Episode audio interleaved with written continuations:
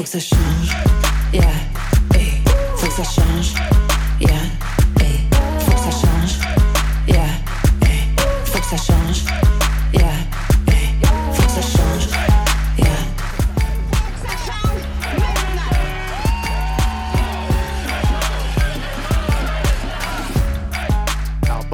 Bienvenue à cette deuxième conférence sur les finances publiques. C'est une habitude. On, a bien intégré le concept depuis la semaine dernière. Le Québec a les moyens. Donc, c'est une conférence qui va porter sur la capacité de payer du gouvernement du Québec et les négociations des travailleuses et des travailleurs du secteur public. Mon nom est Félix Cauchy-Charret, gestionnaire de communauté à la CSQ. J'animerai cette conférence en compagnie de mon collègue Éric Bouchard-Bouliane, qui est économiste à la Centrale. Pierre-Antoine Harvé, également économiste à la CSQ, et Yvan Perry, qui est professeur au Cégep du Vieux-Montréal, mais aussi euh, mémoire vivante du mouvement ouvrier. Euh, donc, on va parler ce soir un peu du contexte politique, de la dynamique politique des négociations. Mais avant de se lancer dans ce, vaste sujet-là, euh, je vais laisser Pierre-Antoine faire un petit survol un peu du contexte de négociation, mais aussi de nos demandes. Dans quoi ça se place tout ça? Parfait. Merci beaucoup, Félix. Euh, les différentes conférences, là, un des objectifs là, global, c'est de démontrer euh, que dans le cadre de la négociation, bien que le gouvernement nous envoie le message et envoie dans l'opinion publique un message que il voudrait bien, mais il peut pas parce que son cadre financier l'empêche de nous accorder euh, des améliorations de travail dans nos conditions de travail. Nous, ce qu'on essaye de démontrer, c'est que, d'une part, le cadre financier, ben, c'est une abstraction, c'est une invention. Et en fait, on le verra, puis euh, Yv- Yvan va nous, enseigner l'histoire de cette stratégie-là. C'est une vieille stratégie qu'on utilise dans les, négociations de la part du gouvernement, de limiter le cadre financier, puis d'essayer de nous faire rentrer dedans de force en aménageant là, des, des- des, euh, des gains à gauche et à droite. Au Euh, hockey, on dirait que le gouvernement joue la trappe. là. Il essaie il- de nous amener sur son terrain. Il, il essaie de nous amener sur notre terrain. Euh, en- le 12 novembre dernier, on a eu une mise à jour économique, donc une révision du budget du Québec. On y a appris une bonne puis une mauvaise nouvelle. En fait, c'est la même nouvelle. Elle peut être interprétée de deux façons. Le fameux verre à moitié plein, à Oui. moitié vide. c'est euh, le cadre financier de la négociation est maintenu. Alors ça, c'est première image ici. C'est le cadre financier qui avait été présenté. Je l'ai réduit à trois ans parce qu'on est passé d'une offre sur cinq ans à une offre sur trois ans. Donc, euh, un cadre financier de 6% donc des augmentations pour les salaires, mais pour le sectoriel aussi, de 6% au total sur trois ans. Et là, dix mois, euh, euh, huit mois plus tard, on nous arrive avec un nouveau cadre financier. Ça fait huit mois qu'on négocie. Et en fait, ben, il n'a pas bougé si ce n'est que de 0,20% Donc là, le chiffre qu'il faut regarder, c'est le 6,20 à la fin, parce que le 8,20 inclut 2% mais en fait, c'est des forfaitaires. Et ça, ce n'est pas récurrent, donc euh, Donc, on, on ne le verra C'est pas comme si ça compte pas. Là. ça compte pas. Donc, on est passé de 6% sur trois ans à 6,20% sur trois ans en l'espace de six mois de négociation. Et rappelez-vous, le gouvernement voulait qu'on négocie rapidement. Il voulait arriver à une entente dans les prochains jours, dans les prochaines semaines. J'ai vu, Dans des les es- prochains mois. j'ai vu des escargots courir plus vite que ça. là. Oui. Donc, la bonne nouvelle, c'est que le gouvernement laissait sous-entendre des fois euh, dans les médias, euh, à la table de négociation, que si on ne s'entendait pas rapidement, il pourrait enlever ce qu'il avait mis sur la table euh, si on constatait que les finances publiques étaient plus négatives que prévu. C'est drôle parce que je fais ça avec mes enfants aussi des fois. Donc, la bonne nouvelle, c'est qu'on a constaté avec la mise à jour économique que les finances publiques ne vont pas plus mal qu'on pensait, qu'on espérait. Elles vont même un peu mieux que qu'est-ce qu'on craignait au mois de juin dernier, euh, euh, suite au premier mois de la pandémie. Et la bonne nouvelle, ben, c'est qu'il n'a pas retiré ses offres. Mais la mauvaise nouvelle, ben, c'est qu'il n'a pas avancé euh, euh, du tout dans les négociations, particulièrement au niveau sectoriel. Je répète très rapidement parce qu'on on les a déjà vus, mais je vous mets les images. Rappelez nos revendications, qui sont des revendications atteignables. On parle au niveau salarial d'une augmentation de 6% sur trois ans, donc une moyenne de 2% par année, ou 1,80 pour les trois ans. Ça, c'est pour avoir un impact plus fort sur les bas salaires. euh, des problèmes, des, règlements particuliers pour certains corps d'emploi qui ont des problèmes avec l'équité, l'évaluation, attraction, rétention. Et surtout, on va y revenir souvent parce que c'est là le, le nœud, le nœud de la négociation, 3 de masse salariale d'injecter dans nos conventions collectives pour améliorer nos conditions de travail, pour ajouter des ressources. Euh, juste pour vous dire, actuellement, là, euh, le point 20, le 6 à 6,20, ben, la grosse majorité se retrouve ici. C'est que le gouvernement daigne ajouter, et ça, c'est sa toute dernière offre qui date d'il y a deux semaines, trois semaines, il daigne ajouter 0,27% de masse salariale sur nos conventions collectives pour l'ensemble du réseau. Là, ça vous donne là, le réseau de la santé et services sociaux, c'est 50 millions de dollars qui seraient rajoutés sur trois ans. Mhm. C'est Dans l'éducation, si on exclut euh, si on exclut les discussions à la table, à la table dédiée réussite éducative, là, euh, le scolaire, on parle de 10 millions de dollars qui s'ajouteraient dans les conventions de collectif, alors que les masses salariales sont en milliards de dollars. Mhm. Donc, euh, c'est vraiment... ça, ça me, semble, ça me semble très, très, très peu. C'est très petit. Rappelons que nous, on demande 10 fois plus, si ce n'est pas 11 fois plus. Le collégial, c'était 5,7. Le, le 5,7 millions de dollars pour le collégial euh, et l'ensemble du secteur public, là, 70 millions euh, qui s'ajoutent. Si on ajoute à ça là, les, les- les tables, les- la table réussite éducative, on est à peu près euh, av- avec on est à peu près à 95 millions de dollars, là, selon les estimés, parce que euh, les, les- les- c'est- sont mo- les données sont moins transparentes euh, pour la table réussite éducative en ce moment. Donc, si on prend le sac de riz là, de- Oui. de- du, du budget du gouvernement, on vient y rajouter 4-5 grains et puis on, on- on a ça. Là. Oui, en fait, il nous offrait deux grains. Maintenant, il nous en offre trois. Alors, euh, et c'est pour lui un geste significatif. Il a quasiment augmenté son offre de 150 Euh, La capacité de payer, comme je vous dis, c'est une stratégie syndicale et, je, vais inviter Yves. Moi, j'ai appelé ça, j'ai appelé ça des, c'est des concepts ou plutôt des appareils idéologiques pour nous enfermer, enfermer la réflexion tant au niveau de la négociation, mais aussi l'opinion publique dans une espèce d'impasse qu'on crée artificiellement en disant voici le budget que je vous donne pour la négociation. Au-delà de ça, je refuse de négocier euh, ou euh, même je vous empêcherai de négocier. Euh, Yvan, euh, je, te, passe, je te passe la parole tout de suite parce que, comme on disait, tu as une perspective historique un peu sur les négociations du secteur public. Est-ce que cette stratégie-là est nouvelle? Et c'est quoi l'objectif du gouvernement d'utiliser cette, cette stratégie-là? OK. Il y a des négociations dans le secteur public et parapublic depuis au moins 1964-65. Le premier grand front commun remonte en 1971-72 et à cette époque-là, le gouvernement, ce qu'il disait, c'est qu'il voulait éviter les écarts millionnaires. À partir de 1979, le gouvernement du Québec décide qu'il doit absolument comprimer les augmentations de salaire et il prend le prétexte de la crise du pétrole à ce moment-là en disant l'argent qu'on a besoin au Québec pour payer les barils de pétrole aux pays producteurs de l'OPEP, c'est de l'argent qu'on a pu pour payer nos salariés. Et à partir de ce moment-là, le gouvernement du Québec se lance dans une guerre pour contenir la hausse des, des salaires par rapport à l'inflation. Il ne veut plus que les salaires soient pleinement indexés. Et ça, ça nous amène en 1982-83, la négociation qui se termine par une ronde de décrets où les salariés, pendant les trois premiers mois de 1983, ont une coupure salariale de 19,5% une augmentation de 0% pour cette année-là et un gel d'avancement d'échelon. Depuis les années 1980, le gouvernement met tout en œuvre pour éviter d'avoir à payer adéquatement ses salariés et à protéger leur pouvoir d'achat. Une des mesures qui va l'encourager dans ce sens-là, c'est la politique de la Banque du Canada dans les années 1990 qui dit qu'il faut absolument contenir l'inflation à 2 d'augmentation par année.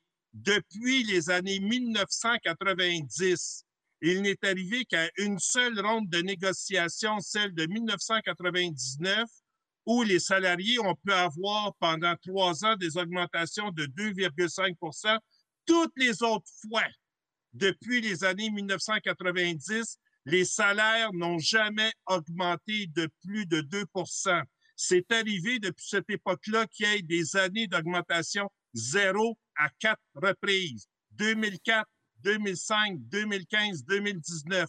Donc, le gouvernement, quand il négocie dans le secteur public et parapublic, il ne dit pas qu'il négocie avec ses salariés. Il dit qu'il négocie avec des syndicats, des gros appareils.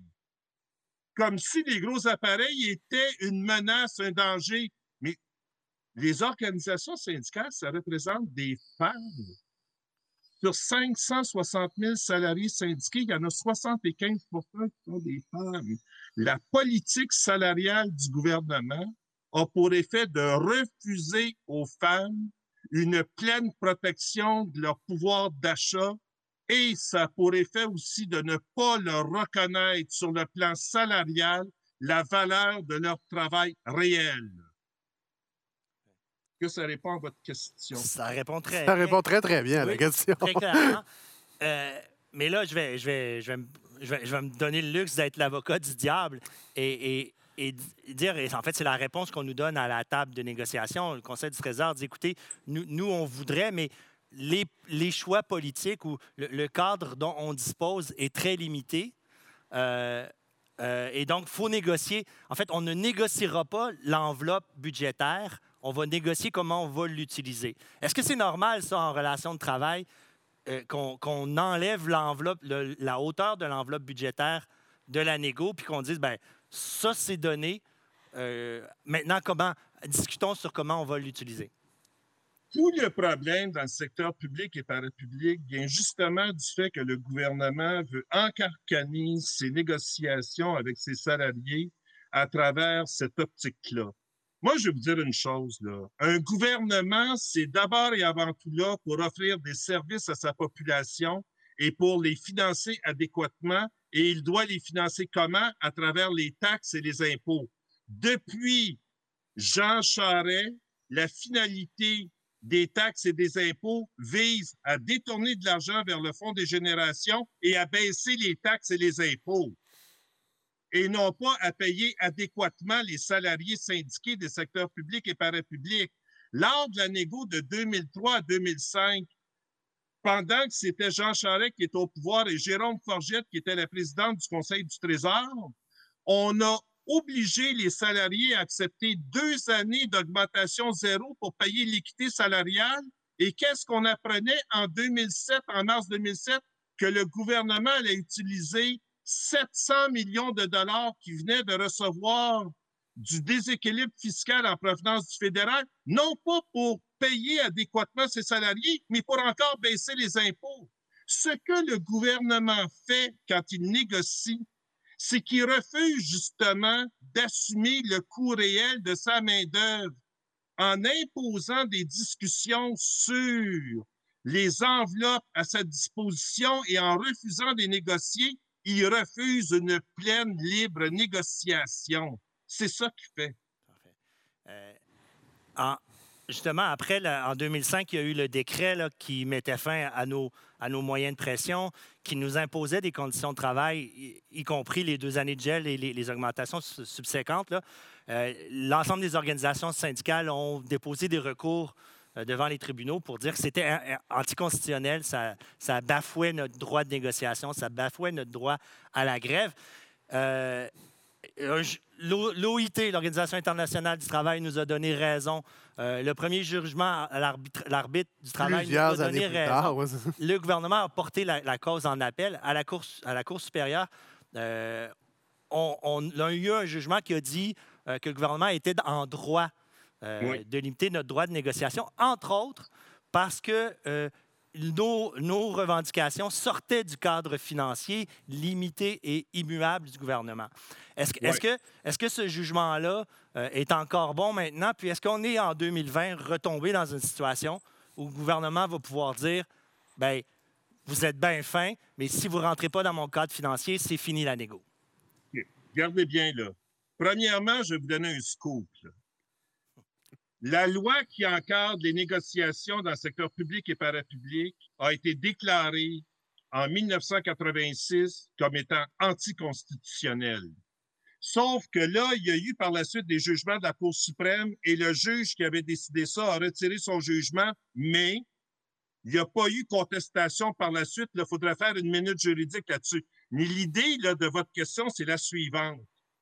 Quand il y a eu les fameux décrets de 2005, la cause a été portée devant les tribunaux et la juge Roy a décidé que même si le gouvernement avait posé un geste qui allait à l'encontre des droits constitutionnels des salariés syndiqués, elle considérait dans son jugement que c'était acceptable dans le cadre d'une société libre et démocratique, ce que d'autres jugements de la Cour suprême du Canada en 2015 sont venus invalider. On se retrouve dans une situation où, juridiquement parlant, les salariés ont des droits constitutionnels reconnus, mais pour les faire appliquer, c'est très difficile. Moi, je vais vous dire, la démarche qui commence à être entreprise de démontrer que la position du gouvernement ne tient pas la route du point de vue fiscal, économique, comptable, etc., ça aussi, c'est une voie qui, a autant de valeur à mes yeux que la démarche juridique. La démarche juridique, les décisions peuvent venir dans sept, dans dix ans, et le mal va avoir été fait. Alors qu'une démonstration que le gouvernement a effectivement les moyens financiers pour payer correctement ses salariés, ça, pour moi, ça a plus d'intérêt parce que quand on regarde les augmentations qui sont consenties dans le secteur de l'industrie de la construction, l'industrie de la construction, c'est quand même un secteur qui vient chercher beaucoup d'argent dans le budget de l'État. Alors, pourquoi le gouvernement accepte-t-il que des salariés de l'industrie de la construction aient droit à des augmentations au pourcentage plus élevé que celles des salariés du secteur public et parapublic? Il accepte, autrement dit, pour des emplois d'hommes, en majorité, de donner une plus forte augmentation que pour des emplois en majorité femmes. Et ça, pour moi, financièrement, budgétairement parlant, ça ne tient pas la route. Mais il le fait parce qu'il sait qu'il peut avoir une prise pour éviter d'être contesté. Et ces choix-là doivent être vraiment dénoncés. Merci. En fait, en fait, notre objectif, c'est pas, c'est que les, les, les, travailleurs de la construction puissent avoir leur augmentation. Tout à fait. qu'on en ait des aussi fortes. Tout à fait. Ben oui, mais c'est que ce qui est bon pour Minou soit bon pour Pitou. C'est une expression qui revient souvent. Dernière question, et, je, sais, je sais que vous êtes politologue, là, mais euh, vous avez quand même, vous avez quand même une, une analyse des, des, de l'évolution juridique. Là. Euh, l'épée de Damoclès qui, qui pend au-dessus des négociations du secteur public, c'est souvent la, menace d'une loi spéciale. Est-ce que est-ce qu'on est toujours dans le même contexte où euh, euh, les jugements récents ont permis là, de, du moins d'enlever quelques nuages à l'horizon à, à, ce sujet-là? Moi, moi, je vais vous dire là-dessus, il n'y a personne qui peut prédire à ce moment-ci de quoi la négociation va être faite au cours des prochaines semaines, sauf du côté du gouvernement où eux autres savent vers où ils veulent se diriger. Si jamais il y a une loi spéciale, ça va encore prendre le chemin des tribunaux et on ne sait pas comment ça peut s'orienter.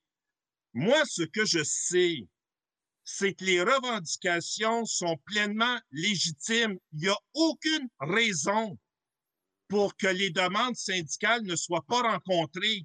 Le gouvernement a les moyens de payer.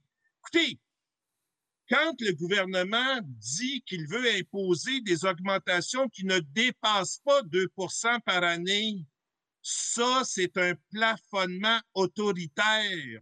Et il doit être dénoncé, ce plafonnement-là, parce qu'il y a des gens qui payent le prix de ce choix-là. Puis le 30 novembre prochain, ça va être la publication de l'étude comparative des salaires de l'Institut de la statistique du Québec. Et encore là, on est susceptible de voir que dans le secteur public et parapublic, il y a un écart substantiel dans la rémunération entre les employés de l'administration du Québec par rapport au fédéral et au municipal et aux grandes entreprises syndiquées. Il n'y a plus de raison pour maintenir ces écarts-là. Et il faut à la fois que ce soit possible d'être démontré au niveau de la négociation et de la contestation juridique. Merci beaucoup, Yvan. Euh, tu restes avec nous, on va, on va continuer à discuter. Euh, puis effectivement, la publication, on, aura, euh, on aura des yeux euh, et, une réaction de la CSQ lorsque les résultats seront publiés. Mais bien sûr, ça va nous rappeler euh, le retard salarial euh, des employés du secteur public québécois. Ça m'étonnerait effectivement qu'on soit étonné Oui. par cette publication-là. Yvan, tu parlais des capacités de payer ou, ou le choix à faire. Je vais revenir rapidement. Là, on annonce des déficits énormes. Euh, mais il ne faut pas oublier, je veux juste rappeler là, que dans ce déficit-là se retrouvent en fait des économies cachées. Donc, euh, 8 milliards, là c'est pour 19, 20, 22, là, 32 milliards de déficit. Mais en fait, il y a 8 milliards qui sont, euh, qui sont euh, une réserve, une provision pour risque, donc de l'argent au cas où. 11,5 milliards qui est le fonds des générations, qui est un compte épargne. Ce n'est pas de la vraie dette. Donc, le déficit réel est 12,5. Est-ce qu'on sera en mesure d'arriver à l'équilibre budgétaire selon les contraintes de la loi? Euh, on va, on va, Éric, Éric va nous parler justement des, des- des problèmes de cette loi-là. Mais avant de contester ou de dire qu'il faut changer la loi, il y a certains économistes, en fait, euh, les, gens de la chaire de fiscalité et de finances publiques de l'Université de Sherbrooke, qui ont démontré euh, que si on prenait euh, une croissance des dépenses à 4% par année, si on prenait une croissance économique là, dans les prédictions moyennes à 3,5% par année, qui sont encore valides maintenant, on pouvait atteindre l'équilibre budgétaire avant la cinquième année, euh, qui est l'exigence de la loi sur euh, le retour à l'équilibre budgétaire. La seul élément où M.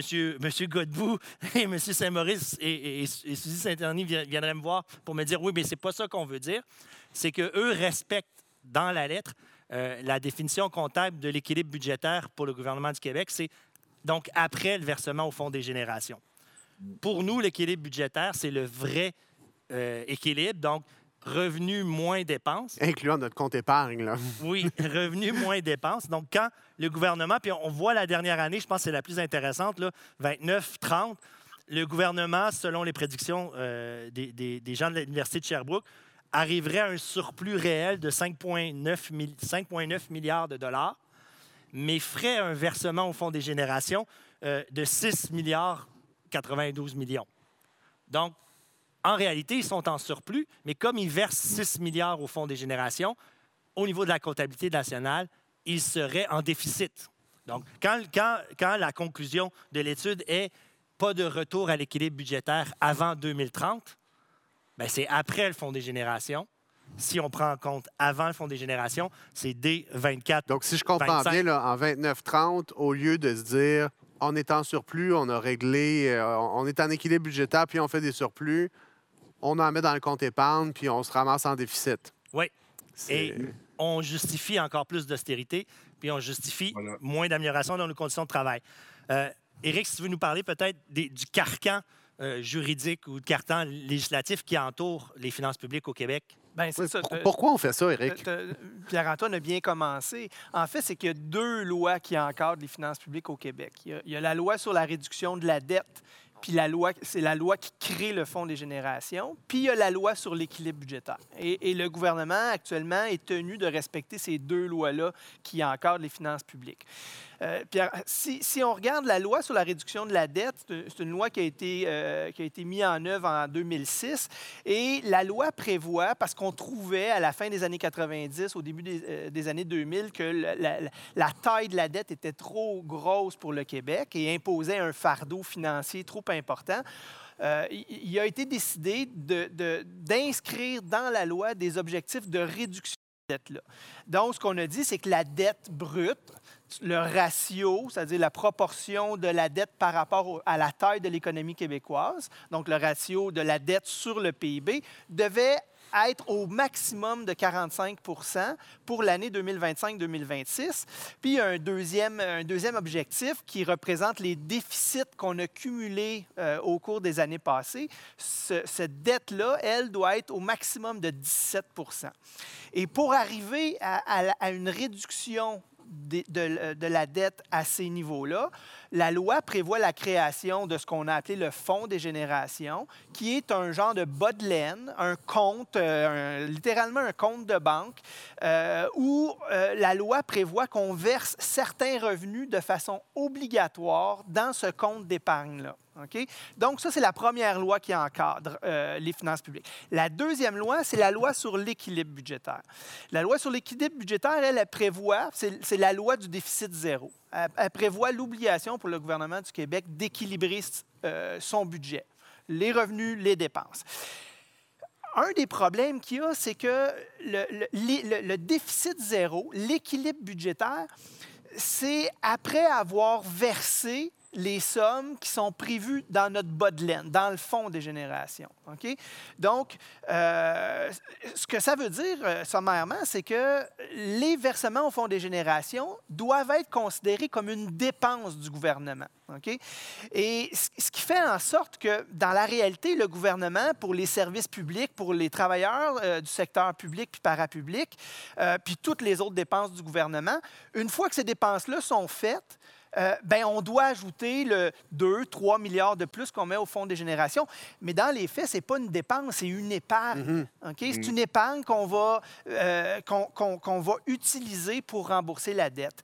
Euh, ce que ça fait, ça, c'est que les versements qu'on met au Fonds des générations, dans le fond, c'est un surplus qu'on dégage sur les opérations du gouvernement. Fait que quand on oblige le gouvernement à verser euh, des sommes au Fonds des générations, 2, 3 milliards, ce qu'on dit, c'est obligatoirement, le gouvernement doit être en situation de surplus. OK? Puis ça, c'est exceptionnel.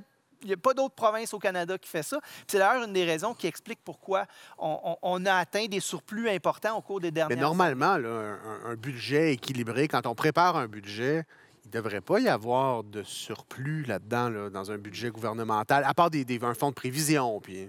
il- pourrait y avoir des surplus. Je pense que c'est une. que- si- on a accumulé un- une dette importante, euh, moi, je serais tout à fait d'accord à ce qu'on paye. euh, euh, L'intervenant précédent a dit il faut payer correctement les gens qui œuvrent à donner des services publics aux Québécois. Fait que, il faut faire ça. C'est impératif. Après ça, si on a un peu d'argent pour épargner puis réduire notre endettement, comme une famille le ferait, Mhm. on, on- on paierait les dépenses pour les enfants, pour faire vivre la famille correctement. On a Puis fait ce après ça, si on peut mettre un peu d'argent pour réduire notre endettement, on le fait. Mais on prive pas les enfants puis on prive pas la famille pour rembourser la maison en toute vitesse. C'est ça, on un coupe peu- pas, on coupe pas sur l'épicerie pour, pour Ouais. épargner. là. Fait que dans le contexte actuel où ce qu'on a appris, eh ben, ce qu'on sait depuis le début de la pandémie, que le gouvernement va engendrer des, des déficits importants, le gouvernement dit je vais, respecter la loi sur l'équilibre budgétaire. Il faut qu'on retrouve l'équilibre, euh, le déficit zéro en cinq ans, ce qui, est, une tâche difficile dans un contexte où le gouvernement dit pour le faire, je n'augmenterai pas les impôts puis les taxes. Euh, puis il le dit. euh, au début de façon ferme, puis euh, de façon un peu moins ferme qu'il ne touchera pas aux dépenses dans le secteur public. Il touchera il, pas se rajoute un peu des, des difficultés. ben, c'est que c'est difficile de faire tout ça en même temps. Euh, ben honnêtement, là, puis la- les spécialistes des finances publiques disent qu'un retour à l'équilibre budgétaire en cinq ans, ça va être difficile. Et de là, la réflexion qui a commencé, les spécialistes l'ont fait, on le fait aussi à la CSQ. Il y a quatre choses qui pourraient être changées dans ces lois-là qui encadrent les finances publiques. La première chose qu'on pourrait faire, c'est modifier la définition de l'équilibre budgétaire. On pourrait dire que l'équilibre est atteint quand on fait les revenus moins les dépenses, mais pas, pas inclure dans les dépenses les versements au fonds des générations. Juste changer cette définition-là, ça changerait le portrait beaucoup des choses. La deuxième chose qu'on pourrait faire, on pourrait dire qu'au lieu d'un retour à l'équilibre budgétaire en cinq ans, peu importe la gravité de la crise économique, là, on vit quand même une crise économique qui est la plus grave depuis la Deuxième Guerre mondiale. Ces deux lois-là datent avant nos crises aussi, avant, avant 2009, La avant crise de maintenant. là. 2008, oui, c'est ça. C'est euh, c'est des lois qui datent euh, de, de 15-20 ans.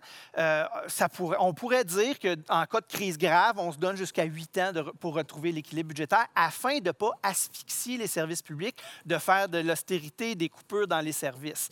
Euh, on pourrait aussi décider de suspendre les versements au Fonds des générations, 2-3 milliards qu'on met au Fonds des générations. On pourrait s'en servir pour euh, financer correctement les services. Puis finalement, on pourrait aussi se donner des cibles de réduction de la dette un peu moins, euh, un peu moins ambitieuses dans un contexte où les taux d'intérêt sont très bas puis vont le rester pour très longtemps.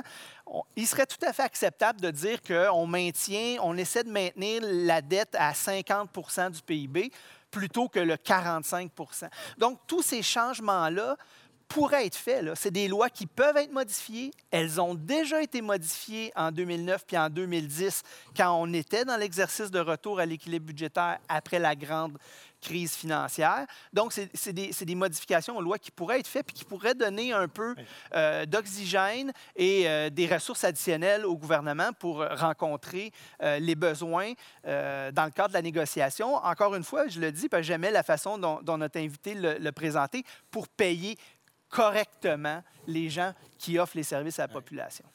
Mais moi, je croise les doigts, puis euh, on, a, tous les deux écouté des conférences du ministre des Finances après sa mise à jour, là, où il, est sur plusieurs tribunes. Puis on sent qu'il y a une petite ouverture à changer la définition de l'équilibre budgétaire de, manière à, ré- à réaliser l'objectif d'un retour à l'équilibre budgétaire dans les prochaines années sans avoir à recourir à l'austérité. Donc, Monsieur le ministre, si vous nous écoutez, faites donc ça. C'est une réforme très simple qui viendrait régler beaucoup de problèmes et surtout nous empêcherait de retourner dans l'austérité. Euh, monsieur l'animateur, vous nous connaissez, on a une tendance à dépasser le temps. Tout à fait. Avons-nous le temps d'un autre point ou on garde ça pour la semaine prochaine? On va garder ça pour la semaine prochaine, euh, à moins que tu sois capable de me faire ce point-là en quatre minutes chrono. Gardons ça pour la semaine prochaine. C'est ce que je me disais. Alors, merci d'avoir été avec nous. Merci, M. Perrier, d'a- d'avoir été avec nous euh, par Zoom. Euh, et euh, merci à vous d'avoir été à l'écoute aussi. La semaine prochaine, on a une autre conférence, encore une fois.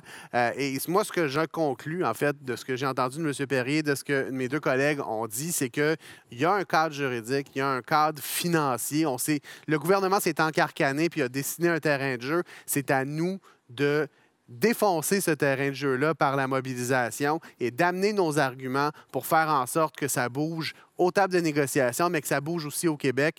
Il faut que ça change maintenant, puis le Québec en a les moyens. Merci encore euh, au Lab pour le- la technique et euh, le, le magnifique setup qu'on a ici. Et merci à vous d'avoir été à l'écoute, partagez en grand nombre et on se revoit la semaine prochaine. On va make it, on travaille en gang. Toujours éthique, mission colossale. Travail d'équipe, on est sur notre X. Plus de service, plus de service. Faut que ça change. Yeah, hey, faut que ça change.